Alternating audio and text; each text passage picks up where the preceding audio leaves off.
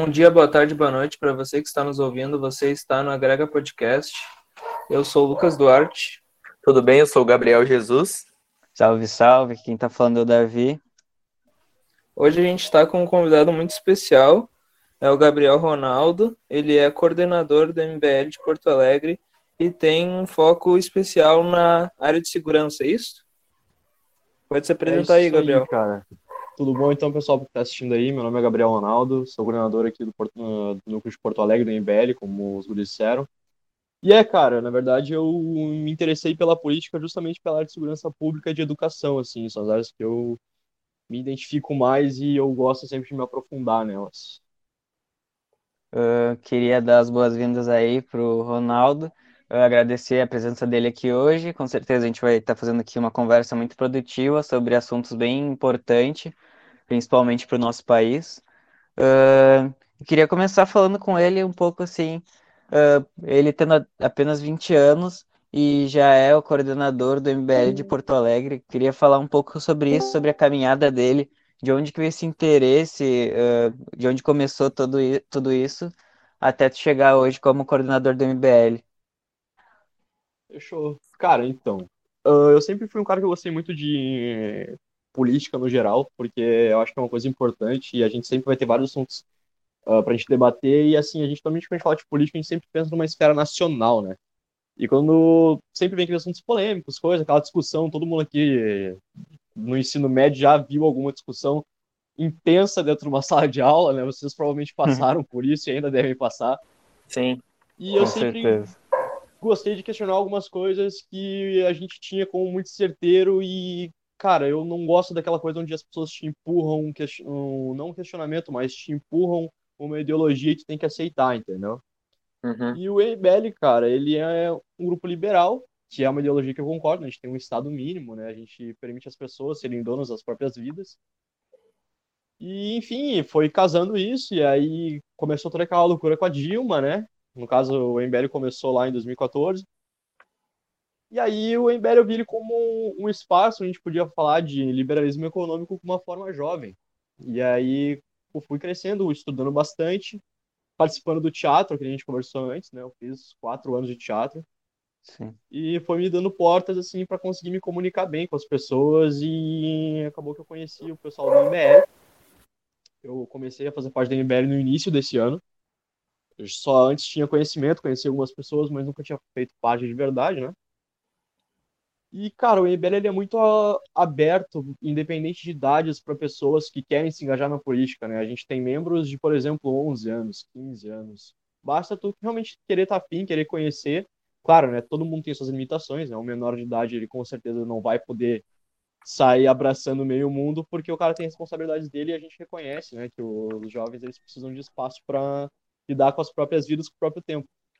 Mas, no geral, é um grupo sempre muito aberto, independente de idade, cara. Basta tu querer entendeu? E eu acabei parando na coordenação por causa de toda a minha experiência com o teatro, né? Eu tive um, meus anos de experiência lá e o meu estudo também. E basicamente o pessoal me deu a confiança, eu fui ganhando confiança cada vez mais e tô aqui, cara. É meio recente até para mim, assim, dizer, porque foi bem rápido, assim. Sim, e é muito interessante, principalmente o que tu falou, uh, antes em relação ao ensino médio, porque parece que é muito imposto essa ideia de que ah, é a direita e a esquerda, a direita e a esquerda, e principalmente nos dias atuais tem muito esse estereótipo da pessoa que é de esquerda e da pessoa que é de direita. Então, se a pessoa ela vai, se aprofunda um pouco no assunto e ela vai atrás disso e ela começa a pensar de uma forma diferente, já é um destaque muito grande das outras pessoas que criam esse estereótipo. Uh, principalmente que a gente vê, ah, pessoas de esquerda não falam com pessoas de direita, pessoas de direita não falam com pessoas de esquerda, então cria meio que esse preconceito. Então, se tu consegue buscar algo além disso e pensar além, isso já é muito valorizado. Pelo menos eu penso assim. Não sei o que vocês acham, Griff. É, parece, parece que a Guerra Fria chegou no Brasil agora, tá ligado? tá na nossa geração ainda. O Twitter, então, nossa, o negócio é um mar de guerra. E não sei, tipo, é, ficou algo muito vago o que, que é direita, o que, que é esquerda. As pessoas caracterizaram muito é, a esquerda por é, ter aquele, aquela vibe mais hippie, é, é, liberação da maconha, é a favor dos direitos humanos e a direita por ser aquele cara mau, empresário que paga, paga baixo salário do, do, do empregado, e, entre outros. Mas eu acho que ficou muito vago e eu acho que se a gente conseguir buscar algo além, como o David disse, a gente vai conseguir melhorar no nosso futuro e no nosso desenvolvimento. É, e eu já, eu acho que eu acompanho já o MBL já faz uns dois anos, dois anos e meio, e é muito interessante isso que, como o Lucas falou, que como se fosse a Guerra Fria, que divide em dois lados, uh, o MBL tem, traz toda uma questão de tentar o diálogo também, que é muito importante, que hoje cada vez mais torna mais complicado conseguir dialogar com uma pessoa. E o MBL é, meio que abre isso de trazer tanto conteúdo informativo para pessoas como eu, que não sou nada em relação à política, uh, de uma forma mais simples, uma forma mais fácil de entender. E eu acho isso muito importante para as pessoas que não têm acesso nenhum a esse tipo de conteúdo.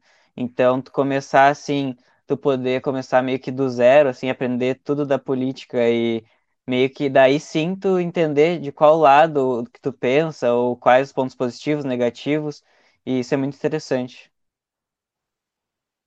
É, cara, na verdade eu costumo dizer que assim, a gente não tem idade para política, sabe? Ou uma formação para política. A política ela é do indivíduo, a política é feita de pessoas. Então, tipo, no momento que tu é um cara que tu começa a pensar, tu começa a ter uma ideologia própria, sabe? Tu acaba parando nisso de alguma forma. E realmente, a gente tem toda essa questão de direita e esquerda, é uma quebraçada louca em relação a isso aí, né? E, cara, a gente vive um estereótipo muito grande, só que eu acho que uma coisa que faz o MBL ser interessante, principalmente para mim, é que, cara, que até, na verdade, até como a gente fala sobre isso, porque a gente estava numa reunião online, obviamente, por causa da pandemia, né? E aí eu comentei um negócio sobre o negócio do PSOL, cara. Porque o PSOL ele é socialista, né? Ele é de esquerda, ele contraria toda a ideologia que o MBL tem. Só que a gente tava falando que, cara, eu, por exemplo, sou um cara que eu prefiro que o cara seja um pessoalista do que o cara seja um petista, por exemplo. Porque o petista ele tem pouca ideologia. O PT ele é um partido de pouca ideologia e muito populismo, na minha opinião. Já o pessoal, a gente vê que é um pessoal que é muito mais engajado e acredita naquilo que, que, que prega. Então, o problema a gente nunca vai ser a ideologia, né? Mas o que, que a gente faz com ela. Então, acho que no que a gente começa a entender dessa forma, a gente começa a respeitar as ideologias contrárias à nossa, a gente acaba tirando um pouco dessa guerra e começa a pensar melhor, né? Apesar que o MBL também foi responsável por essa pluralização louca e também fazer se acirrar esse debate. Mas realmente, a gente vive um tempo bem conturbado, até porque a gente fala de esquerda e direita. Por exemplo, o MBL hoje ele é um. Ele é contrário ao Bolsonaro. Só que a gente é de direita também. Entendeu? Sim. Então fica meio complicado. E a gente é um caso meio específico, né? Porque no pessoal de esquerda a gente é fascista, nazista e tudo que dá para ser. E pro Bolsonaro a gente é comunista. Então é meio foda. Não, mas, mas eu acho interessante esse ponto, até porque o MBL sendo de direita, o Bolsonaro sendo de direita, e o MBL não apoiar o Bolsonaro, isso já é interessante para mostrar que uh, não existe isso de só dois lados, que é, tanto a direita quanto a esquerda tem uh, vários caminhos, se é que pode se falar assim. Uh, então é muito importante destacar isso, que nem todo mundo que é de direita apoia tudo da direita, nem todo mundo que é de esquerda apoia tudo da esquerda. E eu acho isso bem legal. Não, total, cara, é essencial. É essencial para a gente poder evoluir politicamente, né? Fora que esse conceito do MBL de trazer a liberdade para uh, para a gente mostrar um, que existe um mundo melhor e que tem como trazer um mundo mais livre, atrai principalmente os jovens, né? Que a gente vê que muito tempo atrás ele era aquele jovem revoltado, que até às vezes se engajava por uma parte mais revolucionária, socialista, comunista, e que hoje a gente vê essas pessoas se engajando também para o lado do libertarianismo, né? De um, trazer mais liberdade ao invés de diminuir ela, né? Uh, por exemplo, acredito que o, o, Davi e o Lucas também conheceram no ensino médio, no começo do ensino médio, no ano, que é essa época que a gente começa a se engajar mais na política, né? Conhecer o mundo ao nosso redor. Principalmente quando chega a época de eleições, assim, daí tu começa a pensar, nossa, mas será que qual lado que eu fico, o que que eu penso, ou para onde que eu vou, mais ou menos assim. Pelo menos para mim começou assim no perto da eleição, que eu me lembro, e daí que o cara começa a refletir assim, nossa, mas se, lógico que eu não tinha idade para votar nem nada, mas nossa, em quem eu votaria, o que que, porque acaba se tornando um assunto que é falado todas as horas, na escola, ou no rádio, ou na TV, então aparece em todos os lugares, então tu acaba começando a se questionar sobre isso. E quando tu é muito novo, assim como a gente foi ali na época da eleição, é só besteira que sai da tua boca, porque tu é influenciado por qualquer videozinho que tu vê no YouTube. Um cara fala sobre a opinião dele, aí tu vai lá, nossa, verdade, razão. Tem... Não, esse cara que tá muito. Esse cara que tá certo. Aí tu vai ver o cara do outro partido fala sobre outra. Não, peraí, o que, que tá acontecendo aqui? O cara também tá certo. E aí, tipo, é, tu é muito volátil, tu consegue ser, tu é muito influenciável, então eu acho que uh, bem que tinha falado que a gente é muito novo para falar de política, principalmente quando a gente tinha ali, acho que uns 14, 15 anos, a gente falava de política como se fosse é, ali Bolsonaro e, e Haddad era como se fosse, sei lá, Marvel e DC, sabe? Para, parecia personagens quando tu via as crianças na escola falando, ah, não sei o que, sou Bolsonaro, mito, mito, mito. Aí as gurias, não, PT, PT, PT, é um negócio. Se eu for ver antigamente tudo que aconteceu naquela época, eu ia rir muito. Meu Deus do céu. Cara, na verdade é muito louco a gente pensar nisso, né? Porque, por exemplo, eu quando eu comecei a me engajar pela primeira vez na política, cara, foi nas eleições de 2014. Quando a gente tava naquela treta louca da Dilma e do Aécio, sabe? E todo aquele monte de manifestação por causa de valor de Pessoal passagem. saindo pra rua, nossa toda aquela senhora. loucura louca, entendeu? E, na verdade, a gente falando assim de coisa jovem, né? Tipo, eu- a gente no MBL, cara, a gente tem o maior exemplo de todos dessa coisa. Que na verdade eu até considero o MBL, cara, um diferencial nessa história, sabe? Porque quando a gente era mais novo, assim, a gente sempre escutava, como a gente escuta hoje algumas pessoas mais velhas, tipo, ah, que é da idade, sabe? Tipo, agora tu tá engajado, depois tu vai largar de mão, esse tipo de coisa. Cara, eu acho que o MBL ele vem justamente pra quebrar isso, sabe? Tipo, olha o maior nome, um dos maiores nomes que a gente tem no MBL hoje. Vocês provavelmente devem conhecer. O Kim Kataguiri. Cara, o Kim, quando ele começou a participar de debate, começou a aparecer na TV, começou a discutir com, com os políticos, tudo, o Kim devia ter, tipo assim, ó, uns 18 anos, se eu não me engano. E, tipo, o cara, ele quebrou a barreira e hoje o cara é deputado, entendeu? Eu acho que o MBL representa muito isso, até porque quando a gente fala de liberal, cara, muito é de economia. E como é que a gente estava acostumado a ver economia antes? Pô, aqueles cara, aquele velho estereótipo, né? Um velhão, barbudo, gordão, falando de número e ninguém entende nada, tá Sim. ligado? E hoje É. não, hoje a gente consegue debater de forma muito mais fácil, sabe? Tipo, é muito mais tranquilo de falar sobre isso. É, eu conheci o MBL foi pelo Arthur, pelo Arthur Duval, né? Mamãe falei, como todo bom internauta. E aí depois eu fui conhecer o Kim. E aí eu fui ver, nossa, ele, ele é muito mais novo que o Arthur e, tipo, ele já tá dentro do partido, o Arthur ainda não tava, né? E aí eu, pô, o cara é muito novo e tá falando, tipo, de frente a frente com os caras que já estão lá dentro da câmera há anos, sabe? Já tem uma história dentro. E ele tá debatendo cara a cara, sabe? E bem preciso a fala dele. Então eu achei algo tipo. Pô, e aí depois eu fui conhecer o MBL em si e todo, e todo o projeto deles e as ideias. Eu curti bastante, aliás. É, na verdade, foi isso que bateram muito no Kim quando ele entrou, né, cara? Porque, tipo, o Kim, quando ele assumiu como deputado, até antes na candidatura mesmo, ah, todo mundo batendo porque ele era muito novo, sabe? Tipo, ah, porque é só um moleque e tal. E aí o cara vai lá e ele prova que não é assim que funciona, entendeu? E eu acho que é isso que é legal, cara, porque permite que pessoas que queiram pensar nisso, sabe? Ah, na política, consigam mostrar que tem como fazer sem tu ser um baita expert em muita coisa. Apesar que eu, sinceramente, admiro muito o Kim pela inteligência dele. Eu acho que ele é um cara muito à frente da idade dele. Ah, então, até só assim, uma correção rapidinha, cara. O MBL não é um partido, tá? Ele é um movimento. A gente não pode falar que o MBL é um partido ainda. No futuro visa ser, mas hoje não é um movimento político ainda. Quer dizer, é um movimento político, perdão, não é um partido. Mas acho que é o que ele é essa representatividade do jovem, cara. Eu penso muito assim. Essa vontade de mudar, de fazer o melhor pro nosso mundo, né? E todos se juntarem para isso, buscar sempre o melhor. Uh, eu pesquisei aqui algumas coisas que eu vejo muito as pessoas uh, falando de que, que, o MBL apresenta para gente são uh, os problemas que também acontecem com os partidos grandes, né? Por exemplo, escândalo de corrupção, ou algumas pessoas que parecem ser uma, mas não são, e até mesmo no próprio portal do, do MBL aqui de Porto Alegre, vocês falam muito sobre o portal da transparência, né? que se eu não me engano é um site que tu consegue controlar como que está funcionando com a própria transparência o nosso sistema do governo, né? As pessoas que estão estão gastando coisas a mais. Tu consegue explicar um pouco melhor para o pessoal para eles entenderem? Consigo sim. Cara, o portal de transparência é o seguinte, tá? Ele é um portal do Estado. Uh, na verdade, o portal de transparência da Câmara de Porto Alegre, que é o que eu falei naquele vídeo lá que vocês devem ter visto. Cara, basicamente, aquilo lá tu, é um site que tu entra e tu pesquisa o mês, tu pesquisa o ano e o vereador e ele te diz tudo com que o cara gastou. Tudo, tudo, tudo. Tudo vai estar tá lá, cara. Tudo que você pode imaginar vai estar tá lá.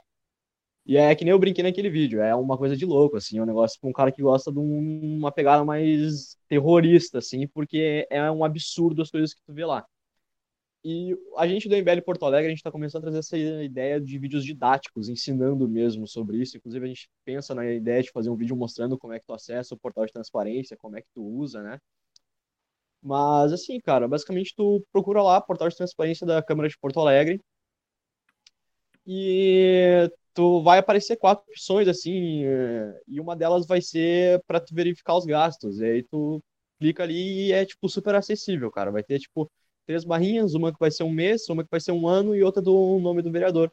E tu pesquisa ali o cara que tu quiser e é certo que os gastos dele vão estar ali. Não tem jeito, assim, vai estar certo, tu vai conseguir ver tudo que o cara declarou gastar. Aí, claro, né? Tem as coisas que a gente não entende muito bem e que a gente bate muito no MBL, porque é um absurdo a gente ver uh, a questão de a gente tá numa pandemia, né? Empresas quebrando, pessoas passando fome, e a gente vê vereador aí gastando uma paulada de dinheiro com coisas tipo assim, cara, carta. Tipo, não faz sentido, entendeu? Sim, sim. É um absurdo. As pessoas até cobram, né? Porque uh, nessa época tem muitas, muitos lados uh, sociais, por exemplo, empresários ou empresas muito grandes que estão abrindo a mão, né? Às vezes de um lucro tão grande, às vezes de de desenvolver mais ainda para conseguir consumir uma receita mais neutra e não prejudicar os outros, né? E a gente vê, por exemplo, essa área dos das pessoas que trabalham na política não não ajudar o povo, né, em si, continuar com esses gastos exorbitantes que não não traz tanto retorno, né? É, e aí esse cara depois que se vende como uma nova política, né? O cara que vem para mudar e tal, tal, tal. Só que a verdade é que não é, cara. Principalmente quando a gente fala de vereador, entendeu? Quando a gente fala de vereador, o buraco é muito mais embaixo, irmão. Entendeu? Tem, tipo, muita coisa ali que a gente olha e pensa, tipo, cara, olha o privilégio que esse cara tem. Tá ligado? Tipo, é uma parada muito Sim. absurda. Que nem, tipo assim, eu não sei se algum de vocês trabalha ou faz estágio, coisa do tipo. Sim, eu trabalho, eu trabalho. Trabalha, então tá, tipo, cara, por exemplo, tu Quer dizer, obviamente tu não dirige com as que não tem nem idade ainda. Mas tu vai de Uber, tu vai de ônibus pro teu trabalho, é isso? Sim, sim. Vou de ônibus. Tá, e, e tu ganha o. As o Vale Transporte. Aham, uhum, sim. Pois é, então. Cara, tu tem. Ah, claro, a gente não vai ter com exatidão assim, mas eu duvido que tu gaste mais de mil reais com ônibus por mês. Sim, é, esse valor é muito alto, né, para gastar em ônibus. E aí tu imagina isso com um carro, tipo, carro próprio. O cara não vai gastar tudo isso também. Sim, sim. Tá ligado? Então é o tipo de coisa que a gente vê lá, assim. É esse, é esse tipo de coisa que irrita o cara quando ele é meio engajado no negócio. Porque tu olha e fica pensando, tipo, cara, como assim, cara? Como é que a gente pode ter um troço desse, entendeu? Sim, sim. Por mais que é tu absurdo, justifique uma margem de erro, vai que ele gaste um pouco mais de gasolina, vai que ele gaste uma passagem a mais, mesmo assim não é uma justificativa para os valores que eles acabam gastando, né? Não, com certeza não, cara. É um absurdo. Uh, outra com coisa. certeza. Pode falar, Davi, pode falar. É que com certeza são muitos benefícios para quem já tá ganhando bastante, assim, se é que pode falar, mas fica evidente, assim, a quantidade de benefícios que são propostos a políticos que são completamente desnecessários. Eles e o acabam. pior é que isso é legalizado, cara, por incrível que pareça. Sim. às vezes não tem nenhuma contestação, né? As pessoas, que nem a gente estava falando antes do portal da transparência, nem contestam essas pessoas e só deixam, né? E às vezes um vereador recebe uma grana enorme por uma coisa que ele não faz, né? É, tipo, o cara ganha um salário que já é grande, tá ligado? E vocês não sei, tipo assim, vocês já. Vocês têm noção de quanto que um gabinete ganha? Tipo, um gabinete de vereador, tipo, de verba pública pra. Não faço a mínima tipo, ideia. e coisa. Cara, é Uhum. em torno de 17 mil reais De o salário ou a verba? a verba. Ah, só a verba. Meu A Deus. verba 17 mil e o salário, se eu não me engano, é 15. Uma coisa assim. É, aí é uma, é uma coisa que a gente acaba pensando e refletindo, né? Por que, que todo mundo não faz isso, já que é tipo um furo no sistema, né? Às vezes tu não faz tudo que tu recebe. É, e sabe que é o grande ponto, cara, que o MBL também aqui de Porto Alegre, daí isso eu vou ter que vender o nosso peixe aqui um pouquinho, se vocês me permitem. Claro. Que é, cara, aqui no MBL Porto Alegre a gente tem um vereador que o nome dele é Ramiro Rosário. Uma Uhum, pesquisada nesse cara. claro, O uhum. Ramiro Rosário, não sei se vocês já ouviram falar dele, mas, meu, ele é a prova viva que dá pra te fazer um trabalho bom como vereador sem tu gastar um centavo. E é um centavo mesmo. Desde o início da pandemia, o Ramiro não gastou nada. Sim. desafio qualquer um, qualquer um que estiver assistindo, qualquer um de vocês entrar no portal de transparência e achar um centavo que o Ramiro gastou. Sim, Então, é. como é que um cara desse consegue e o resto não? A gente fica pensando no- na questão dos partidos também, né? Que o MBL ele já tem essa intuição de provar que, que é possível, né? E os outros, por ser tão grande, por ter número grande dentro do, do governo, não, não prova o contrário pra gente, né? Pois é, justamente. É bem essa questão mesmo, cara. É isso que faz a gente se apegar um pouco nessa questão, porque, é que eu falei no início da, daqui do podcast, a gente fala de política, a gente sempre pensa numa escala nacional, cara, mas tem muita coisa aqui que é uma loucura, entendeu? E, tipo, sendo bem sério, cara, eu, desde que eu entrei pra MBL, eu comecei a participar, eu gosto mais da política municipal do que da nacional, cara. De verdade. Me interessa bem mais.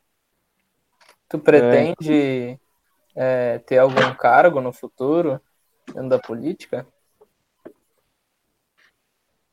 Cara, é uma coisa meio, uma questão meio difícil pra mim, porque eu sinceramente não sei se eu tenho, tipo, carisma o suficiente pra disputar um cargo, sabe?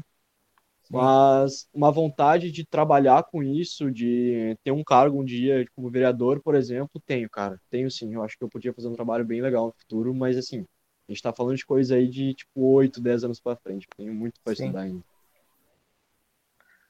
Eu queria destacar um ponto também do que a gente está falando agora, da questão da pandemia e dos gastos, que já houveram muitas propostas, né, e projetos para tentar uma redução salarial, tanto de senadores, deputados, mas a dificuldade que está tendo para conseguir aprovar algo assim é, é imensa para conseguirem aceitar isso. Não sei se vocês querem falar um pouco sobre isso porque falam da questão de gastos, etc., mas não abdicam de nenhum dos seus benefícios nem nada, então acaba sendo meio controverso. É, teve, teve, tem um negócio que eu não entendo. Eu não. Me corrija se eu estiver errado, mas eu vi uma vez um vídeo onde era os deputados votando para aumentar o próprio salário. Eu não sei se é, se, se é isso mesmo que acontece, que pode acontecer lá, porque para mim não faz sentido. Tipo, qualquer um, ah, quer aumentar teu salário? Não, assim tá bom, deixa. Tipo, né, é meio difícil alguém falar isso. Desculpa que caiu aqui pra mim. Pode repetir, por favor? Eu perdi. Não, que eu tinha parte. dito, eu tinha, tinha, eu tinha visto um vídeo uma vez no YouTube onde os deputados estavam é, votando para aumentar o próprio salário. Eu não sei, eu não me corrija se eu estiver certo, eu não sei se é isso mesmo que aconteceu ou se isso pode acontecer lá dentro. Cara, até onde eu sei, pode sim. Porque eles é quem votam esse tipo de situação. Um próprio exemplo é o Kim, que ele, essa semana até, ele protocolou um negócio da emenda da para colocar os servidores públicos e, eh, da elite junto na reforma administrativa, né? Que não, ah, que não abordava esses caras. Então, tipo, tem muito disso aí sim, cara. Tem sim. É bem, é uma palhaçada desse tipo mesmo. Ah, é tá escancarado o negócio. É, é que o problema é que é, o que acontece? Isso é uma coisa que também tem mudado bastante, muito por conta do MBL também, que a política, quando a gente fala dessa situação, sempre foi falada de uma forma muito difícil, sabe? Para que a população realmente não entendesse o que, que é. Coisa Sim, que isso- já se isso é um pouco hoje, entendeu? Sim, Pra que a é gente bem possa tipo, levar pra esse lado, sabe? Sim, e, e pelo menos eu posso ver que já tem pessoas um pouco mais velhas, ou até mesmo da nossa idade, que já, já discordam, tipo, plenamente com o pensamento de pessoas que estão lá dentro da... estão trabalhando na nossa política há anos, sabe? Isso, sei lá, isso me dá um alívio, parece que a gente pode estar tomando um caminho melhor, sabe? Pessoas mais sensatas. Ah, eu acredito nisso, cara. Eu acredito de verdade nisso. Eu acho que a gente tem um futuro grande pela frente aí. Até a gente comentou numa última live do MBLRS, que tem toda segunda-feira, e eu participei numa aí, numa retrasada. E eu falei sobre isso, que a gente tem pessoas novas se engajando na política, tipo, novas de idade mesmo, sabe? Sim. E, cara, é muito bom a gente ver essa situação. Eu fico bem feliz, eu acho que a gente tá numa geração que a gente tá mudando a história da política do país. E quanto mais pessoas a gente vier fazendo isso, melhor, cara. Eu sou realmente muito feliz e muito. ah, me fugiu a palavra agora, mas espero coisas boas do futuro em relação a isso. É, a gente vê o histórico de ah, senadores, presidentes, governadores, até governador, no nosso caso agora até não, mas sempre são pessoas mais velhas, né? Pessoas que já estão há anos e anos e anos na política. Nem o caso do Bolsonaro, que já está há quanto tempo no Senado, se eu não me engano. Ah, aí essas pessoas elas já ficam um pouco corrompidas ou até já conhecem o esquema político do Brasil e ficam ali mesmo, né? Porque percebe que dá para ganhar dinheiro com corrupção, ganhar dinheiro com golpes, com desvio de verba, N motivos. Mas, ah, e essas pessoas novas, elas, elas entram com uma espécie de gás, né? Com uma vontade de mudar o mundo. Isso é bem interessante, até mesmo, tipo, uma esperança para o futuro, não é mesmo? É, na verdade é, cara. A gente vê, tipo, aí, claro, a gente acaba de novo caindo pro lado da direita mais liberal aqui. A gente vê, tipo, bastante gente, por exemplo, do Partido Novo também, além só do, do pessoal da MBL, cara, abrir mão de muita coisa que é pra mostrar que é desnecessário, sabe? E, tipo, pô, eu acho que a gente tendo essa galera, por isso que eu viso, assim, que a gente tem um futuro bom pela frente pro nosso país. Não que vai ser fácil, não vai. Era mais pra gente que é de uma direita liberal, que a gente eu não tô querendo incluir vocês, porque eu nem sei qual espectro exatamente vocês são, mas eu digo assim, pra mim, pessoal da MBL, é complicado porque a gente toma muita bomba, cara. A gente toma muita porrada, assim, ao longo do tempo. Até eu, assim, que sou do núcleo de Porto Alegre, sabe? Sim. Não sou um cara muito conhecido. Cara, eu já fui xingado e coisa do tipo, porque a galera não aceita muito bem a coisa, por causa que a gente vive também um momento de muita difamação de muito lado, né? Sim, Então é sim. complicado, cara. A gente toma muita bomba, mas ainda assim eu acredito bastante no futuro, cara. E volta muito de- também na questão dos estereótipos, né? Porque pessoas que nem, nem tiveram acesso ao conteúdo não sabem muito e acabam te julgando, assim, e julgando os outros também por motivo algum, ou apenas por ser do lado oposto, que pensa diferente um pouco e não para pra ouvir nem tentar dialogar nem nada.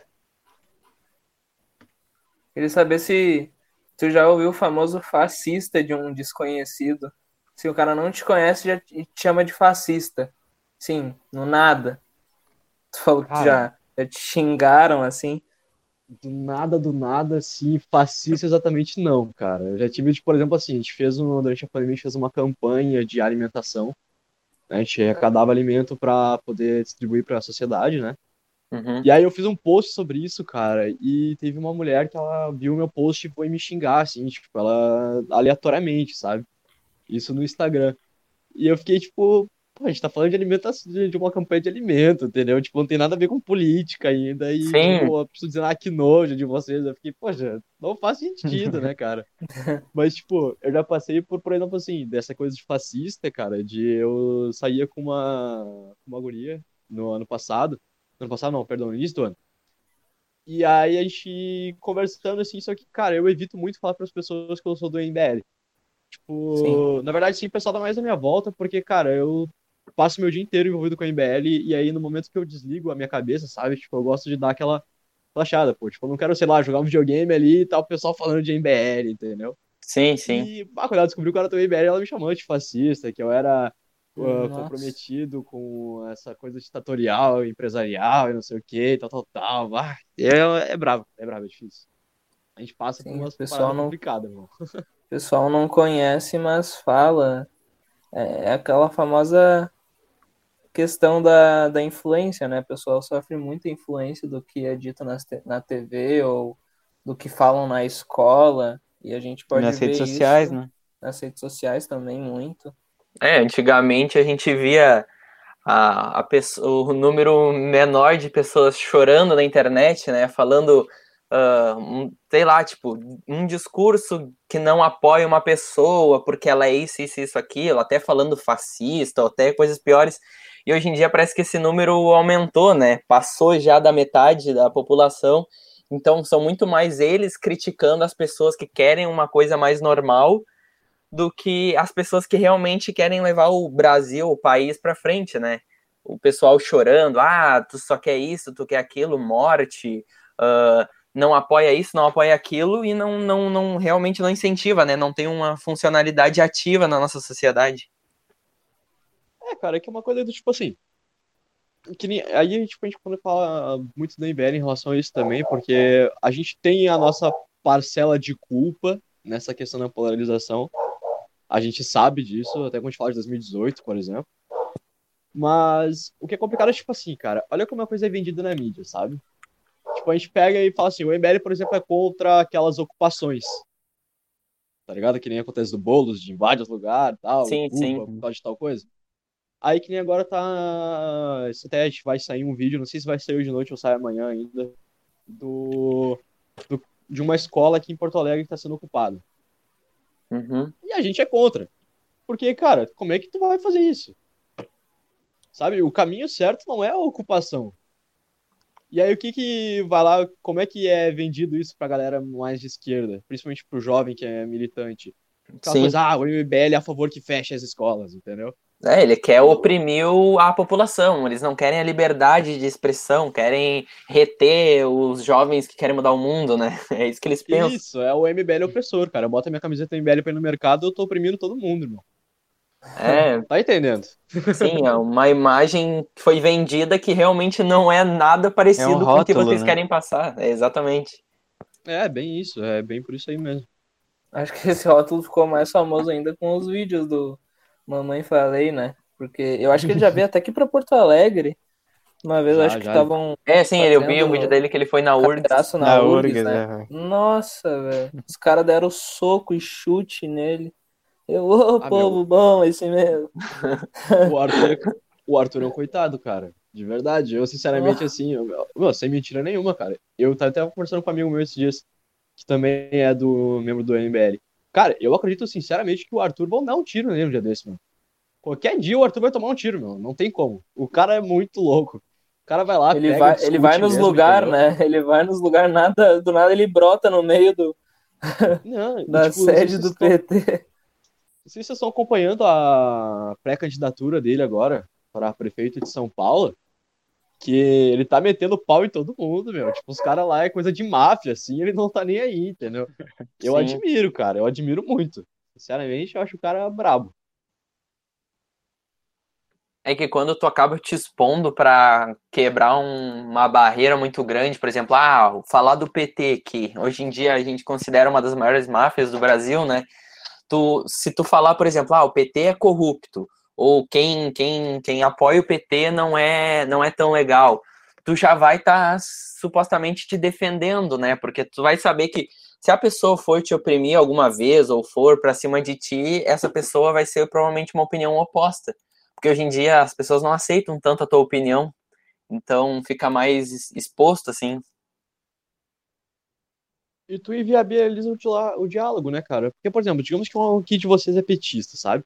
Sim, Aí eu vou lá, pego e xingo vocês e tal. Cara, que resultado que isso vai dar?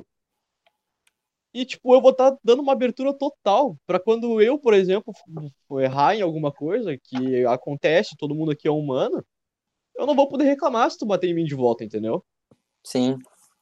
eu acho que esse é o ponto mesmo que a gente. Que daí é uma grande crítica que eu faço, principalmente a galera de esquerda, é que no momento que a gente legitima a agressão, a gente faz com que todas as agressões possam ser legitimadas por algum motivo.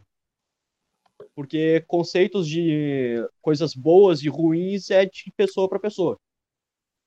Que nem quando, por exemplo, a gente fala lá da, do, daquele movimento que é o Black Lives Matter, né, lá dos Estados Unidos. Sim. Que, cara, uma porradaria, depredação pra caramba, a gente morrendo. Cara, eu não sou racista, eu sou totalmente a favor de que a gente debata sobre isso, a gente uh, propague o diálogo sobre o racismo, que é uma coisa que a gente tem no nosso país, a gente tem ao redor do mundo. Só Sim. Que, cara, o jeito certo não é depredando e matando gente. Sim, o, a, o ideal do conteúdo foi diluindo, diluindo, diluindo e tomou outra causa, né? Já tinha, já virou um movimento antifascista que eles falavam que era, uns diziam, acabavam até quebrando o patrimônio público, defendendo o antifascismo, outras ideias, e não era bem o que eles pregavam, né? Era só uma bandeira para se esconder. É, é um ideal que é legítimo, sabe? É um ideal que é correto, digamos assim, a parte principalmente do racismo, sabe? Sim. Só que é feito da forma errada. Entende? Eu acho que é feito da forma errada e a gente tem que analisar dos dois lados, que é tipo assim, ah, o que é o fascismo? Falando de forma bem rasa, tá? Sim. Fascismo é uma forma de governo autoritário. Vocês concordam comigo? Sim, sim. Totalmente. E quando a gente fala de socialismo que passa por uma ditadura do proletariado para depois virar um comunismo, isso não é também um governo ditatorial? Sim. Sim. Sim. Porque de certa Onde- forma eles vão ter que impor para a oposição para aceitar eles no, no lugar do, de um governo mais. Não, de um lugar de um go- governo democrático. É, a questão é que daí a gente tá. Quando a gente cai nesse papo, sabe? A gente não tá escolhendo a liberdade, a gente tá escolhendo qual ditadura é melhor. Sim. E aí esse é um problema que é o que eu sou contra, né, cara? Eu sou totalmente liberal. Eu acho que a gente não pode ter um Estado que vai dizer o que, que tu vai fazer da tua vida, irmão. Exatamente. Entendeu? E eu Sim, sou é liberal, inclusive na parte que a gente tá falando daí de cultural também, porque eu penso que se o Estado é, um- é mínimo, sabe? Tipo, como é que o Estado Sim. pode mandar na tua sexualidade, por exemplo? Sim. Sabe? Sei lá, cara, eu acho que a gente tem que ser livre, entendeu? Eu acho que, claro, a gente tem que ter as leis que vão nos garantir um mínimo, sabe? Mas a gente tem que entender a situação que a gente vive. Entendeu? É complicado. E o brasileiro, É. na verdade, gosta do liberalismo, só que não sabe que é liberal. Sim, sim. Esse, até agora, esse assunto que a gente estava falando é o que eu queria perguntar para ti. Ah, eu vejo muito conteúdo sobre ah, liberalismo, assim, por exemplo, até às vezes o Estado zero, Estado até que menos que mínimo, sabe? Ah, e esse, esse livre do que o MBL defende, o que, que ele é? É o, é o Estado apenas intervir quando tiver que intervir, por exemplo, ah, tá tendo algum protesto que saiu do limite, aí o Estado vai lá e intervém para não ter morte, para não ter algum problema. Cara, essa é uma ótima questão de a gente falar. Até porque tu fez agora um, tu fez um comentário agora que eu já ouvi algumas vezes e eu também já conversei sobre isso porque é uma percepção que a gente não tem e a gente não aprende tanto no colégio.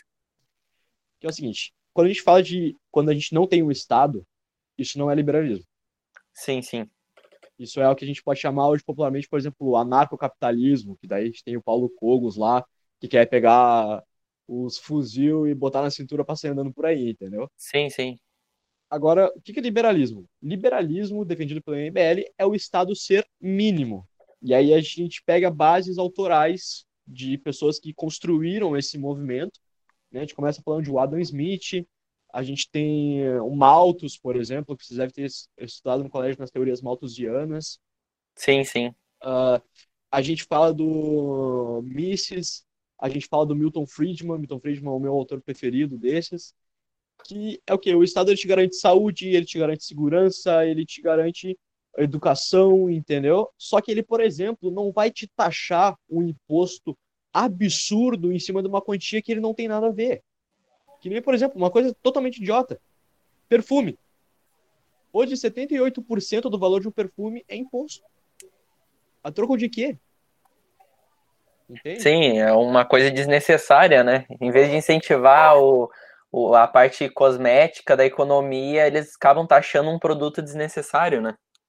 Pois é, tipo, a gente tem um. Sei lá, tu pega um, um perfume aleatório, cara, era pra ele ser, tipo, muito mais barato do que ele é, entendeu? Sim, E isso vale pra tudo. Eu não sei se vocês gostam de jogar videogame, por exemplo. sim, sim. Sim. Videogame também, cara. Tem até um meme que a gente postou, esse- que o MBL postou há um tempo atrás aí, que era do daquele jogo novo que saiu, cara. Bah. Ah, não vou me lembrar. Foi um jogo que estourou aí uns dois, três meses atrás. Que era Uhum. tipo assim, ah, o, o Estado brasileiro pensa tanto em você que ele te faz comprar dois jogos sempre que tu compra um. Entendeu? Porque é absurdo, cara. É um preço gigantesco de uma coisa que não tem o mínimo de fundamento, sabe?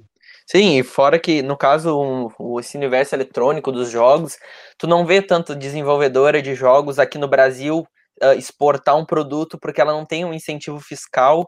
Ah, tu não vê, por exemplo, uma empresa que venda periféricos, mouse e teclado muito forte aqui dentro do Brasil, ou até hardware, sabe, mais, mais complicado de desenvolver, porque é uma coisa que quando vai produzir aqui dentro do Brasil, o imposto vai ser muito alto para produzir, para importar às vezes uma peça que tu precisa para montar um computador ou alguma coisa assim. Por isso que tu vê muita, muita gente, por exemplo, ah, vai lançar agora o PS5, o pessoal tá cogitando em parar a quarentena, parar tudo, para ir viajar para os Estados Unidos para comprar, porque aqui não vai ter condições, entende? É um, uma coisa, uma taxação desnecessária, né? É, tipo, eu sou aluno de engenharia mecânica de faculdade, né? Eu faço. Tô no meu terceiro semestre de engenharia mecânica. Uhum. E eu tô numa cadeira agora que é de metodologia científica. Basicamente, a gente pega e monta um projeto. É como se fosse um mini TCC para tu ter uma primeira experiência. E o meu projeto, ele está sendo desenvolvido sobre ah, o mercado liberal, visando uma ascensão ao- da indústria automotiva no Brasil. Que Uhum. vem muito de conta com o que tu falou, porque, cara, a gente não tem indústria automotiva no Brasil hoje em dia. Sim, Entendeu? Vem tudo de fora. Tudo. E aí o que acontece é o seguinte, cara, tipo, hoje 50% do valor de um carro é imposto.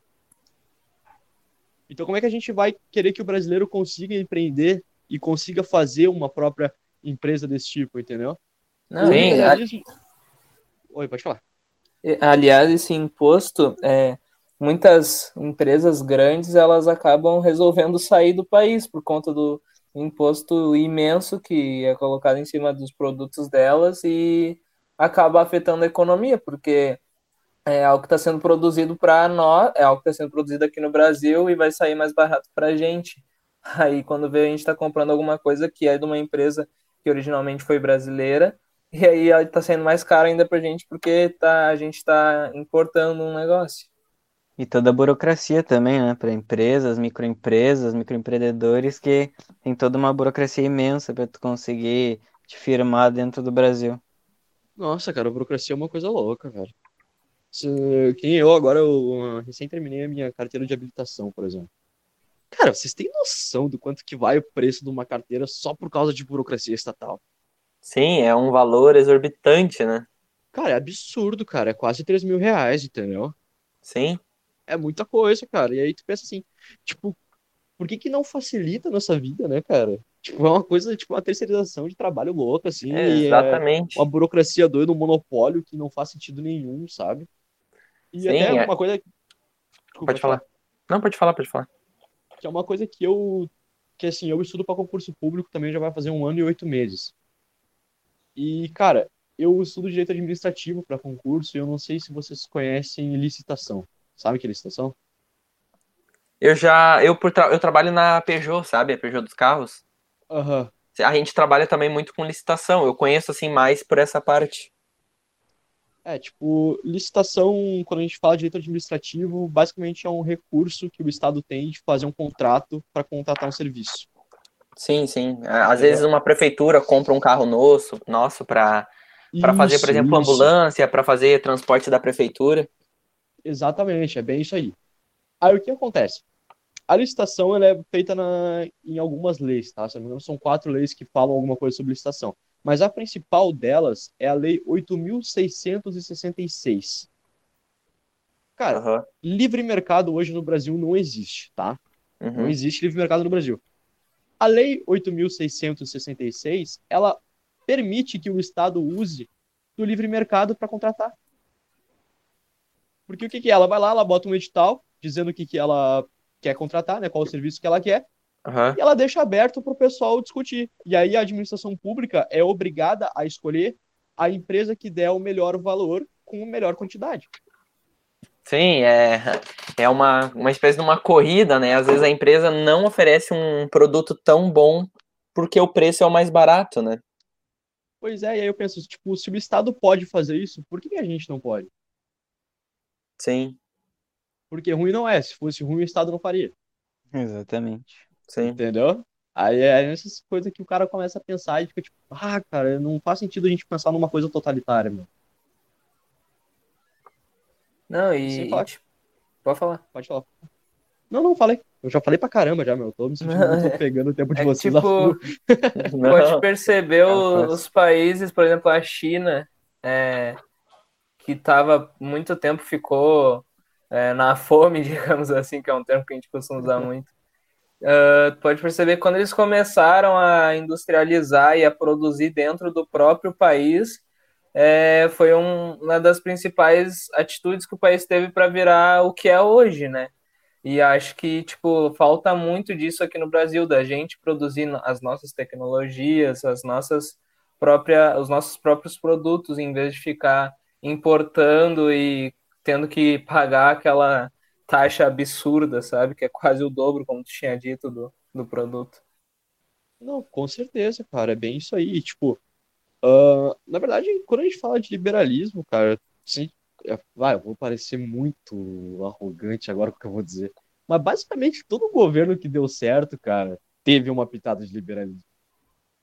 A sim, gente pode trazer sim. isso pra cá, no nosso país. Vamos pensar no governo Lula. Por que que o Lula ele tem um, ele é tão amado por muita gente hoje? Porque o Lula ele foi o cara que fez aquelas questões de renda mínima, né, dando lá o Bolsa Família e tal, tal, tal. As pessoas pensam que isso é de esquerda porque foi o Lula que deu, começou o processo, entendeu? Mas, Sim, cara, isso é uma pauta liberal. Isso foi criado ah, pelos autores liberais que eu citei antes, e acho que, se não me engano, a formulação que a gente tem hoje no Brasil de renda mínima é a mesma que é ah, descrita pelo Milton Friedman, que é um dos maiores autores do liberalismo, entende? Sim. Tanto que agora, não sei se vocês acompanharam, essa questão dos 600 reais, né, do auxílio emergencial, e o Kim eh, entrou com uma emenda para fazer com que o auxílio seja para sempre, né? Renda Uma básica, é. brasileira. para aquecer a causa que- economia, né? Isso, porque o que acontece? O liberal, ele é adepto disso porque o cara que ele ganha um auxílio do Estado, entendeu? O cara que não tem dinheiro, ele sai mais barato do que se a gente pegar e ficar tratando esse cara sempre como um marginal. A gente tem que Sim. dar chance desse cara trabalhar, a gente tem que dar chance Sim. desse cara construir o dele. E não é Sim. tipo assim, ó, que nem aquele discurso ah, populista e demagogo do Lula, que nem ele saiu esses dias, na semana de 7 de setembro, na verdade, que ele fala, ah, e o povo não quer armas, o povo quer comida. Cara, a gente tá vendo um cara ex-presidiário, entendeu? sim. Vir a público dizer o que que tu, Lucas, o que que tu, Gabriel, o que que tu, Davi, querem. Sim, sim, é. Quem ele falou, não, é o populismo. Entendeu? Tipo, eu não acho certo isso aí, cara. Eu acho que vocês têm que ter a... o que vocês querem fazer. Se larga 600 reais pra mim e 600 reais pra cada um de vocês, eu tenho certeza que a gente vai ter ideias diferentes. E aquele negócio que tu falou que o governo do Lula teve um pouquinho de liberalismo. Na verdade, tipo, ah, quando ele, acho que quando ele entrou, ah, o mundo inteiro estava engajado já, na questão de exportar e importar. Então, tipo, tava, todos os países estavam exportando e importando. E ele resolveu deixar o mercado livre. Ele manteve o, ele manteve, ma- manteve o mercado livre e, tipo, isso funcionou muito bem por muito tempo dentro do governo dele, tanto que a economia brasileira ficou bem estável. Só que o pessoal acha que, tipo, tudo que aconteceu de bom no governo dele foi por conta que era de esquerda, sabe? Ficou algo meio que, Sim. tipo, é, tipo, ele é o nosso, o nosso padrão, sabe? É que também foi uma época de muito proveito, porque foi logo o começo do G20, onde foi muito colocado dinheiro aqui para dentro, como outros países da, da BRICS e tal. Então acabou sendo uma época muito favorável para isso, ah, principalmente pelo mercado brasileiro, que era visto como uma tendência, até porque ah, antes no G7, onde era a Europa Estados Unidos, e basicamente a Europa mandava na, na economia, uh, mas era um mercado que não se renovava por já ter muita gente mais idosa, gente mais velha. Então, o Brasil foi visto esse país como uma chance de se renovar no mercado e por ter uma população tão grande, por ser um país continental. Então, aquela época foi um momento muito bom para isso. Então, talvez também seja por isso tanto essa, essa valorização do mercado no governo Lula. Cara, eu concordo e tem uma questão que é a seguinte: a política é sempre feita de simbolismo. E tem uma coisa que as pessoas que a gente tem que começar a propor cada vez mais isso para o debate público, né? Cara, tudo aquilo que é decidido em um governo de quatro anos, a gente não vê o resultado nele. A gente vê o resultado sempre nos próximos quatro anos, nos próximos oito anos. Principalmente que aquilo é econômico, porque a economia ela é tipo, ela tem um efeito snowball, entendeu? O que tu faz hoje dá um resultado amanhã. Que nem agora a gente está durante a pandemia. A gente teve uma quebra na economia gigantesca. A gente sente o resultado agora. Dependendo da responsabilidade que essas pessoas do executivo tiverem para decidir o que vai ser feito, a gente pode colher frutos melhores ou piores nos próximos anos. E é isso que é complicado. Então, quando a gente fala, ah, o governo Lula foi bom, cara, na verdade, teve coisas boas. Eu acho que o Lula, ele, na verdade, fantasiou muito bem. Entendeu? Porque ele tinha os números a favor para mostrar, ele tinha o jeitinho dele ali de fazer uma imagem de bom Soube moço, né? aproveitar, né? né? É, ele soube aproveitar a imagem para fazer o que ele queria fazer. Entendeu? E a gente não vê diferente agora no Bolsonaro, por exemplo. Não sei se vocês estão acompanhando, o Bolsonaro subiu nas pesquisas do Nordeste. E por quê? O Nordeste é, é extremamente pobre e ele distribuiu 600 reais para todo mundo lá. Pra gente que é do Rio Grande do Sul, 600 reais pode não ser muita coisa. Agora, Sim. pro nordestino que já vive numa miséria, cara, é muito. Entendeu? E a gente, infelizmente, vai sofrer com isso aí ainda até a gente conseguir mudar totalmente a política nesse sentido. Mas é complicado, cara, é complicado. Dinheiro, economia é sempre um assunto muito difícil, principalmente quando a gente fala de educação também. A educação Sim, é um eu conheço. Eu bato muito. Sim, eu conheci esse termo de renda, ba... de renda básica vendo a entrevista do, do Boulos no Flow Podcast, não sei se tu conhece. Sim, é... sim, assisto bastante. Eu vi, e aí eu descobri que, que fui pesquisar o que, que era renda básica e outras coisas. Eu, tipo, não sou um cara de esquerda, eu sou, liber, sou me vejo como um cara mais liberal, mas eu, tipo, tem, tem coisas que tu consegue ver que tu que o outro lado também tem, sabe? E renda básica é uma das coisas que ele diz que ele acha que é totalmente a favor e que, tipo, nós aqui, pelo que eu posso, pelo, pelo que eu consigo perceber, também somos, sabe? Porque vai aquecer o mercado, vai dar chance para quem não tem e, e vai agregar a nação, no caso. Ah, eu concordo, só que sabe que daí, tipo assim, até o Boulos, eu vou dizer isso aqui agora vai ficar meio chato o pessoal que é do MBL. Mas, Fala, cara, eu falar. admiro o Boulos. Eu Sim. admiro o Boulos. Eu acho que o Boulos ele é um cara que ele tem uma ideologia. E eu admiro isso. Exatamente. é o ponto onde a gente do MBL, que é liberal, e a gente se desconecta do Boulos nesse caso da renda, da renda básica. É a forma como se faz. Porque o Boulos, né, ele. Não vou até dizer exatamente o Boulos, porque daí seria um pouco. Não vou dizer errado, porque a gente tem um histórico, mas enfim. Uh, o pessoal que é de esquerda, majoritariamente, infla muito o Estado, cobra mais imposto. E não é preciso. O dinheiro no Brasil hoje, o Brasil tem dinheiro. O problema é a prioridade que está se dando. Que daí, por exemplo, é o que o Kim fez lá de querer. O Kim, esse projeto da emenda dele, né? Ele pegou e fez todo um cálculo baseado no corte de salário dele, da elite pública. Então precisa inflar, tu não precisa dar mais imposto, tu pode cortar de quem ganha muito na elite pública. A gente está falando, por exemplo, assim, não sei se vocês conhecem alguma coisa de concurso público, uh, tem os concursos da área de tribunal, por exemplo, a gente teve o TRF4 no passado. É um concurso que tu só precisa ter um ensino médio de formação, Tu não precisa ter um ensino superior, tu não precisa nem estar tá cursando o ensino superior. E é uma prova onde cai português, matemática e umas áreas do direito. E se tu passa, tu ganha em torno de 8, 9 mil reais. E tu não tem formação nenhuma. Eu acho demais isso. Qual de nós consegue um emprego desse na iniciativa privada com esse valor? Sim, Sim. o meu pai mesmo já falou para mim Ah, tu é novo, faz um concurso público, já sai ganhando aí em cima de 4 mil reais, trabalhando ali às 8 horas, tá ligado? E eu achei, tipo, pô, tipo, eu não não não não olho pro, pra área pública e me vejo lá, mas eu ainda acho que, tipo, é muita grana pra, é, tipo, uh, para pouco que é produzido, as, ali o pessoal da área pública ganha mais do que produz. Eu acho que é isso que dá para dizer. Ainda por causa da burocracia. Claro que a ideia não é generalizar, né? Mas sim, tem, sim, sim. tem muita gente que trabalha, tem muitos setores da área pública que trabalha muito, muito, muito, faz processos complicados, uh, trabalha nessa questão e recebe o valor justo, mas que nem o Lucas estava falando, tem áreas que não, não precisa de tudo isso, né?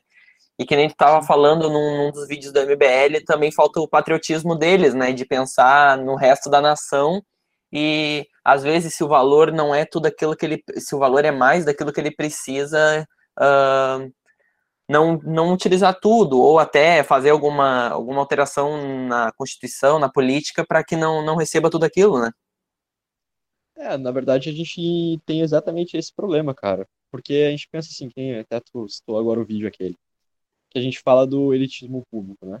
Uhum. Cara, como é que o Bolsonaro, presidente da República, entendeu? Vem e pede pro comerciante que tá vendendo de dia para comer à noite ser patriota, abaixando o custo do seu produto quando a gente tem vereador que nem aparece no gabinete, irmão, comendo dinheiro público para dar com pau.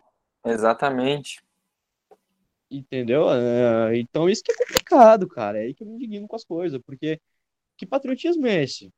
Sim, o comerciante, o dinheiro que ele investe é 100% do bolso dele, né? aquele arroz que ele tem no mercado dele, o feijão, ele gastou o dinheiro dele para comprar e agora ele tem que pensar no país. Sendo que o país, que tem os caras que recebem um valor até excedente, não pensa nele, né? Não, com certeza. E até assim, tipo, não querendo mudar totalmente aí o assunto que a gente tá falando, mas Sim. tem um assunto que eu queria muito conversar com vocês, cara, que eu tava pensando uh, hoje tarde, que eu vi que vocês falam com bastante professor, né? Eu vi que vocês Sim. tiveram alguns com professores, Sim. inclusive ótimos professores, fui aluno ali da maioria deles. E, cara, são pessoas incríveis que com certeza têm uma porcentagem no que eu sou hoje. E eu queria falar um negócio com vocês sobre a renda para educação, cara. Porque vocês são alunos e vocês conseguem visualizar isso hoje em dia. E sempre que a gente fala de educação, quando a gente fala de esquerda, é sempre vamos investir mais, e vamos investir mais, e vamos investir mais, não sei o quê. O Brasil já é um dos que é. mais investe. É muito curioso, tava falando com, eu tava falando com o professor de filosofia, inclusive isso na segunda, ontem no caso, segunda-feira, uh, que o Brasil é um dos países que mais investe em educação. A gente também tava falando sobre a previdência, mas acho que não, não faz muito sentido agora a gente falar sobre isso. Uh, mas sobre educação, porque o Brasil gasta mais do que países de primeiro mundo, como os Estados Unidos, como o país da Europa, e mesmo assim a gente não vê nenhum resultado, uh, tantas escolas que fazem greve, tanta coisa acontecendo. Então é muito peculiar isso, sendo um dos países que mais gasta no mundo. É, a gente gasta, eu acho que a gente gasta muito na, na, no ensino superior e aí chega na hora, tipo, a gente consegue ver um monte de cadeiraço, greve, então, tipo, a gente tá gastando no ensino, no ensino superior, sendo que a gente não gasta muito na base, que para mim é o principal, porque se tem uma base forte, o resto tu, tu já tá, tipo, metade do caminho ou mais tu já tá guiado, o resto tu vai construir, sabe? Sim. Eu acho não, que falta... tá... É, pode falar. Pode falar, pode falar. Não, pode falar, eu só ia terminar mesmo de falar que eu acho que falta o o, o, o dinheiro na, na nossa, no nosso ensino básico mesmo. É, então, eu concordo com isso, cara. A gente hoje, o ensino brasileiro, né, a gente investe, se não me engano, são entre 3 e 4 vezes mais no ensino superior do que no ensino fundamental e no ensino médio. O que faz a gente contribuir, né, com uma questão toda elitista. E assim, falando agora sinceramente aqui, tá? Se vocês não quiserem se pronunciar, eu entendo. Mas, cara, vamos. Vou, sendo taxativo a URGS hoje, ela não representa o pobre. Sim. A URGS é uma faculdade pública que majoritariamente o aluno da URGS é um cara que tem condição financeira de estar num, numa universidade particular. Entende? E, tipo, poxa, é complicado a gente imaginar, tipo assim, que se vende muito na mídia, né? Que, ah, que a universidade pública, ela vai ajudar as camadas pobres da sociedade. Cara, não vai. Como é que um cara que é pobre de verdade, assim, que não tem realmente muitos recursos para estudar, vai competir com um cara que faz cursinho?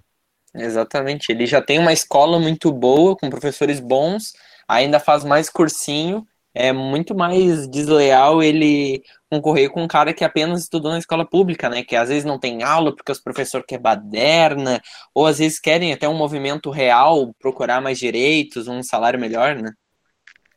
Sim. É, o... o cara que é. Não, pode falar, pode falar o que é complicado nesse sentido é justamente isso, cara, porque eu sou a favor de que a gente tenha o direito de se manifestar, entendeu?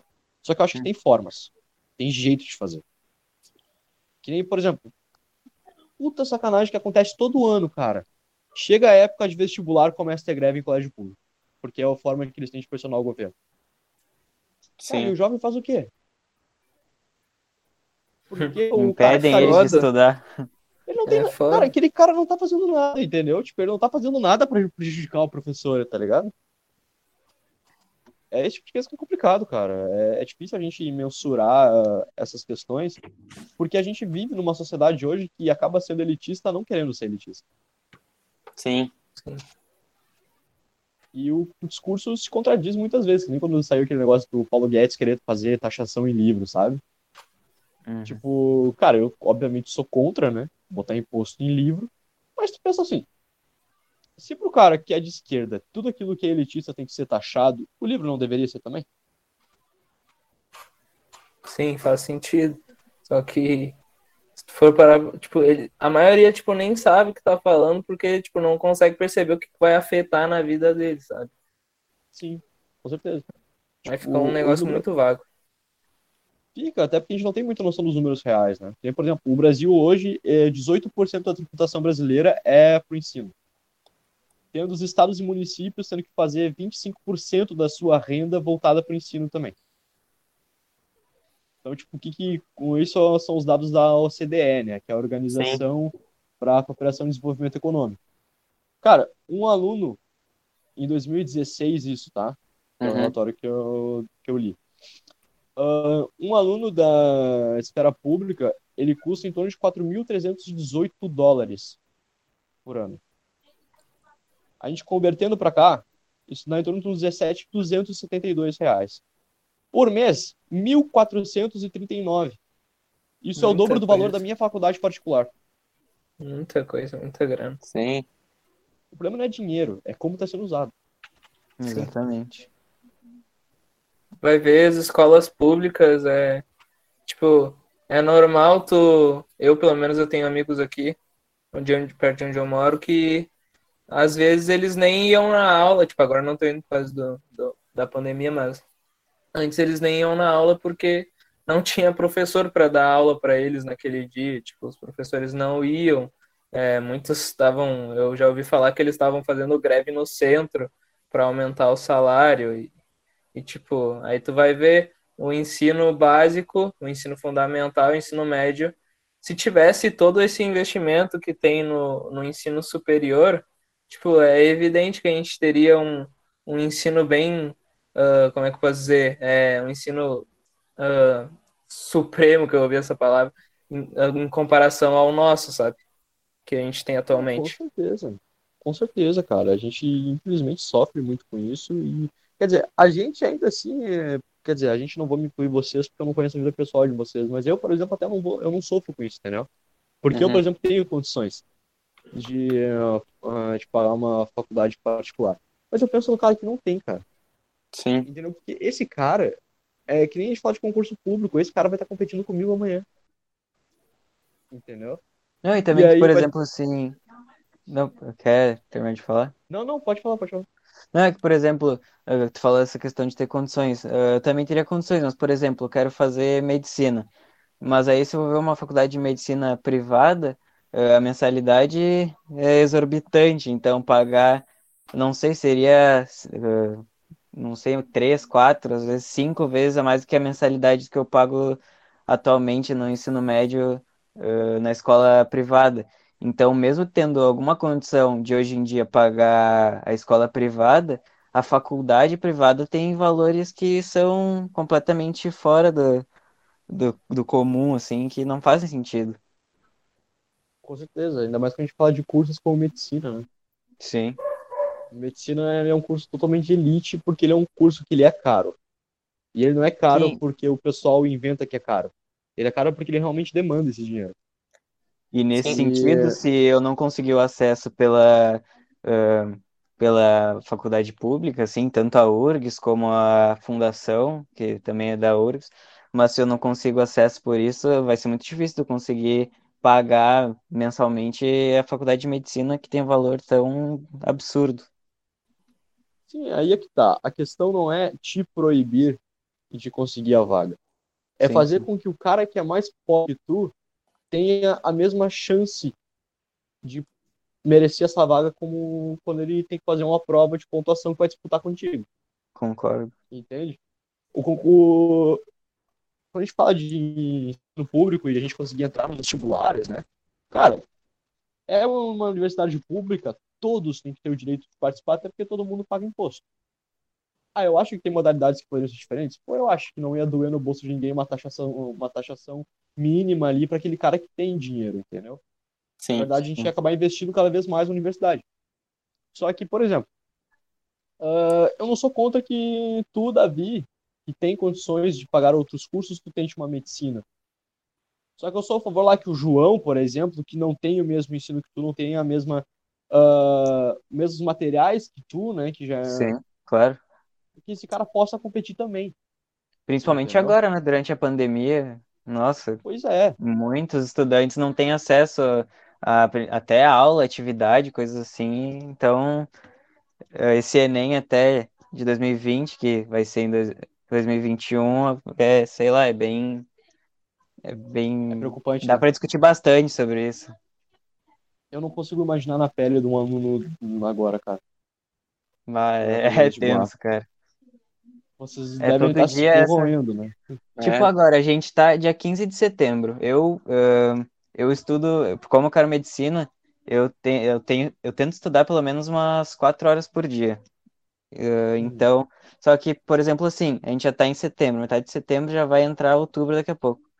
Ah, e a gente não tem nem data de URGS, nem nada assim, então é um Uhum. pouco preocupante, sabe? Porque tu não sabe se os caras vão marcar a URGS faltando um mês, faltando, sei lá, três semanas. Tem que escrever e aí a prova, sei lá, daqui duas semanas, quando tu vê, já tá no dia, então é muito preocupante, assim. Eu não posso falar pelos meninos, porque eu não sei se eles pensam mesmo em fazer faculdade ou não, mas pelo menos por mim, assim, como eu quero a medicina, é muito preocupante essa ideia de a gente já estar quase no final do ano e não ter data para federal nem nada, sabe? Sim. E nos É, outros anos já era estimulado, né? Aquela coisa de, ah, vou, no- quando eu estiver terminando o terceiro, vou fazer a facu, vou fazer a prova da faculdade, ver se eu passo, se eu não passo. E a gente não vai ter prova no ano do terceiro ano, né? Sim. Pois é, né? Se pegam só no que vem, né, cara? Sim. Isso que eu acho que deve ser complicado, meu, porque, tipo, é muito tempo e o cara que não soubesse regularizar é complicado. Eu Sim. entendo isso um pouco de vocês, porque como eu estudo pra concurso público, cara, tipo, concurso público o cara tem que ser meio retardado, entendeu? Não Sim. pode esperar muito por data, irmão. Entendeu? Tipo, eu tô estudando há um ano e oito meses pra um concurso que eu nem sei qual vai ser ainda, brother, entendeu? Na hora Sim. que sim. aparecer aí, eu vou ir pra cima. E aí, tipo, e aí é complicado, porque eu tenho esse mesmo pique que tu, Davi, de estudar, tipo assim, cara, 4, 5, 6, 7 horas por dia. É um pouco da minha rotina. E aí, pô, quando tu tá no início, tu tá naquela vontade, tá naquele gasto. Sim. Pô, legal, nossa, vai dar tudo certo. Nossa. Bom, tu faz isso aí depois de um mês, tu começa a morrer. Começa a Aham. ficar tipo, bah, não sei o que, não tem nem data pra essa porcaria, cara. É isso Entendeu? mesmo que eu Falta de- quero. Cara começa a frustra, né? inventar desculpa. Aí que faz a falta da, da disciplina, né? Que é o que a gente vê hoje no, Sim. No EAD. Sim, sim, Nossa. com certeza. A gente tem aula em. A gente tem quatro períodos. Acho que nos dois primeiros eu tô sempre dormindo, tipo, com a aula ligada, assim, dentro da cama, sabe? Sim. Deitado ali. Só ouvindo eles falando, assim, entrando no meu sonho, assim. Vai que, vai que o cara entende, né? Mas não, cara, isso é complicado, cara. Botar na pele de vocês Demais. é meio difícil, cara. Porque eu fico pensando Sim. assim, é muita coisa, irmão. E eu penso em mim quando eu tinha, tipo, 17, 18 anos, eu era completo retardado. Entendeu? Tipo, tu acha mesmo que eu ia pegar e assistir aula às 7 horas da manhã? Jura, mano. Ah. Eu botava ali, ó, eu entrava na aula, botava no muro, desligava a câmera, videogame já era. Pau, entendeu? A gente não saber, tá brother. tão distante disso. Pô, é complicado, Então. cara. Eu me, eu me vejo nessa situação, eu fico, mano, tá maluco. Eu, no ensino médio, como eu era, com a idade que eu tinha na época, cara, nossa, eu ia meter o louco. Eu já metia quando o negócio era normal, cara. Tipo, tipo, eu sempre fui fora da casa com o colégio, eu nunca gostei nem nada. Hoje na faculdade, concurso, eu adoro estudar, cara. Agora, no ensino médio é horrível. É que é complicado, né? A gente que tá na escola julga muito de que, às vezes, dentro da escola a gente não estuda muito o que a gente gosta, né? E que nem agora tá falando que hoje, por estudar legislação, essas coisas que tu gosta mais, tu te incentiva, né? Te- se sente motivado. Na total, cara, total. É um pique que, tipo assim, hoje eu tô numa fase que eu substituo, por exemplo, o meu videogame por estudar alguma coisa diferente. Sim. Tipo, de verdade, assim. Eu ah, gosto de jogar videogame, coisa. Eu gosto de sair também, por exemplo, no shopping, aqui ali, claro, agora a gente não tá podendo, né? Sim. Mas tô numa fase, cara, que eu substituo de verdade, irmão. De verdade, assim. Tipo, entre eu sair pra rua pra fazer um negócio, se eu poder ficar em casa e estudar uma parada diferente do que eu tô querendo entender, pai, eu sou muito mais ficar em casa. Eu, mas é uma questão de que eu acabei pegando disciplina pra mim, entendeu? Porque eu sou um cara que, tipo assim, eu me imagino 10 anos à frente. Entendeu? Sim. Eu quero que o cara lá 10 anos à frente não tem que se preocupar com coisas que eu posso me preocupar agora. Tá Não, isso é muito eu que importante. a gente manter essa mentalidade, meu, é essencial. Pra quem quer coisas grandes, assim, tipo, claro, não diminuindo a coisa que, que as outras pessoas querem, sabe? Mas a gente sabe que tem coisas que exigem mais da gente. Com Por exemplo, como eu falou agora da medicina, sabe? Tipo, eu não faço distinção da importância, por exemplo, de um médico e de um, sei lá, um cara lá que vai fazer a faculdade de administração. Qual a diferença, cara? Os sonhos são individuais, tá ligado? O cara da administração, o cara Sim. quer fazer isso aí, é isso aí. Tu quer fazer medicina, é medicina. Só que a gente sabe que o cara da medicina ele tem que correr muito mais que o cara da administração. Com certeza. Então tu tem que ter uma disciplina diferenciada, cara. É complicado. Eu tenho. Eu sou um cara chato, irmão, com esse negócio. Eu tenho minha rotina todo dia, cara. Eu fico louco quando eu não faço. E eu também não durmo. Eu já perdi essa mania também. Se tu aí quer, que quer medicina, tu tá estudando igual um retardado, irmão, três, quatro meses tu não dorme mais, filho. E quando entrar, então, os caras falam que entrou. Tu... É só, a única coisa que tem na tua vida é a tua família e o curso, tá? Não, quando tu entra é uma loucura, cara. Na medicina eu não sei porque eu não faço, mas tipo assim, eu tenho quatro coisas que fazem a minha rotina diária. Cinco, na verdade. Eu tenho a faculdade, todos os dias eu tenho que estar vendo coisas da faculdade, né? Estar estudando, Uhum. fazendo minhas coisas. Eu tenho o meu período de estudo para concurso público, bem extremamente importante, não abro mão por nada. Eu tenho a minha função no MBL, que também é o dia inteiro de pauleira, não tem, tipo, cara, eu já tô virado a duas noites já. Ah, com coisa do MBL, é gravando vídeo, é escrevendo matéria, é isso, é aquilo. Sim, é muito conteúdo, né?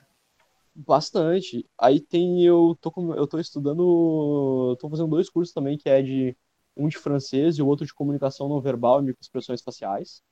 Muito legal, muito legal. E eu ainda faço musculação todo dia, irmão. Porque se eu não fizer, eu não durmo.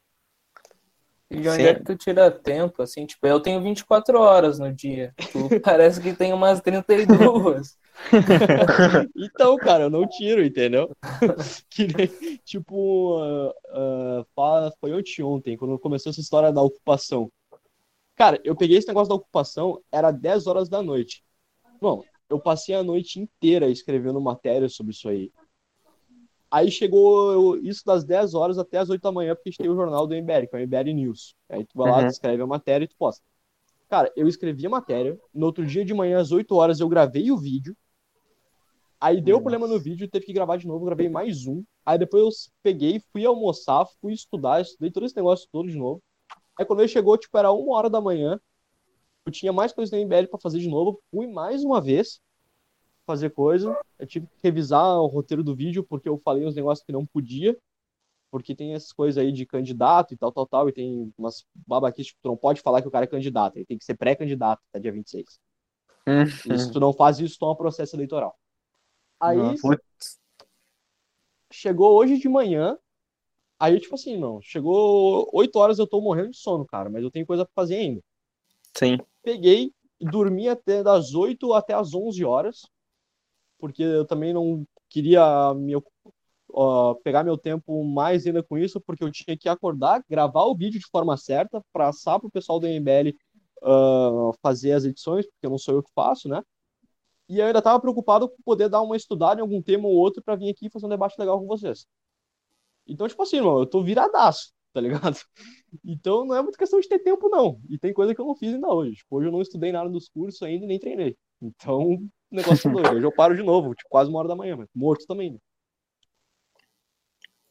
Olha, é então- cara. Acho que a gente conseguiu abordar todos os assuntos que a gente pensou, inclusive muito mais conteúdo que a gente pensava. Acho que a gente já passou de uma hora de podcast. Ah, não sei se os meninos querem falar alguma coisa. Ah, Eu queria agradecer ao Gabriel estar aqui com a gente, foi uma experiência muito, muito foda, assim, sabe? A gente aprendeu muito com ele. Eu tirei umas dúvidas que eu tinha sobre MBL, as posições, sabe? Muito interessante. Só agradecer mesmo ele. Pô, eu É quero que- vocês, cara. Pra mim é muito importante estar aqui hoje, É. porque vocês têm contato com muita gente que eu conheci também. Sim, exatamente. E vocês fazem um trabalho muito legal. Eu, até eu falei com o Davi sobre isso. Fiz um comentário lá, porque, cara, eu gosto muito de incentivar trabalhos novos, como o de vocês, que propõem coisas importantes, sabe? E, tipo, de verdade, obrigado mesmo por ter me convidado. Então, valeu. Eu queria agradecer pelo grupo, mais uma vez, por toda essa disponibilidade, todo esse conteúdo também que vai ser eh, passado adiante, né, para quem está nos escutando. Eh, Então, muito obrigado de verdade pela disponibilidade, por ter vindo aqui falar um pouco com a gente, ter tirado um pouco do teu tempo, tanta coisa aí que tu anda fazendo. Cara. Então é isso. Não deixe de nos acompanhar nas redes sociais aí, quem tá ouvindo, arroba AgregaPDC. Esse, esse áudio aqui vai sair no Spotify, vai sair também ah, lá no, no YouTube, para quem quiser acompanhar. Tudo arroba AgregaPDC, ou no YouTube, AgregaPDC também. Pode acompanhar lá. Nosso, nosso perfil no Instagram também. Perfil no Instagram também, HPDC, arroba entra lá, na bio tem o link de todas as nossas redes Vai sociais. estar o link, vai estar o perfil também aqui do Gabriel, para quem quiser dar uma olhada lá no trabalho dele. Ah, o MBL também, bem importante, bem interessante. Aproveita e Então- já dá um follow lá pra gente, né? Pô, não vai custar nada. Não custa nada. Tá aqui só, só pra agregar, pô. É assim, né? Só aproveitar o espaço aí pra falar pro pessoal mesmo que tá afim de saber um pouco mais. Cara, entra nas redes do nosso do MBL, procura no Facebook lá, MBL Porto Alegre, procura no Instagram MBL Porto Alegre, tem o MBL RS também, que é uma coisa muito mais regional, muito mais próxima da gente. A gente vai estar sempre postando os vídeos lá e, meu, vale a pena, de verdade. E aquela coisa, gurizada, sempre que vocês quiserem fazer aí, vamos lá, entendeu? Só chamar que o negócio, assim, eu tenho minhas coisas pra fazer, mas eu gosto dessas paradas, cara. eu curto de verdade. Pode deixar. Mas É. mesmo, gurizada. Obrigado por Então hoje. é isso. Muito também. obrigado. Muito obrigado a todo mundo que assistiu até aqui. Ah, valeu de verdade. Não esqueça de acompanhar nas redes sociais. E tchau!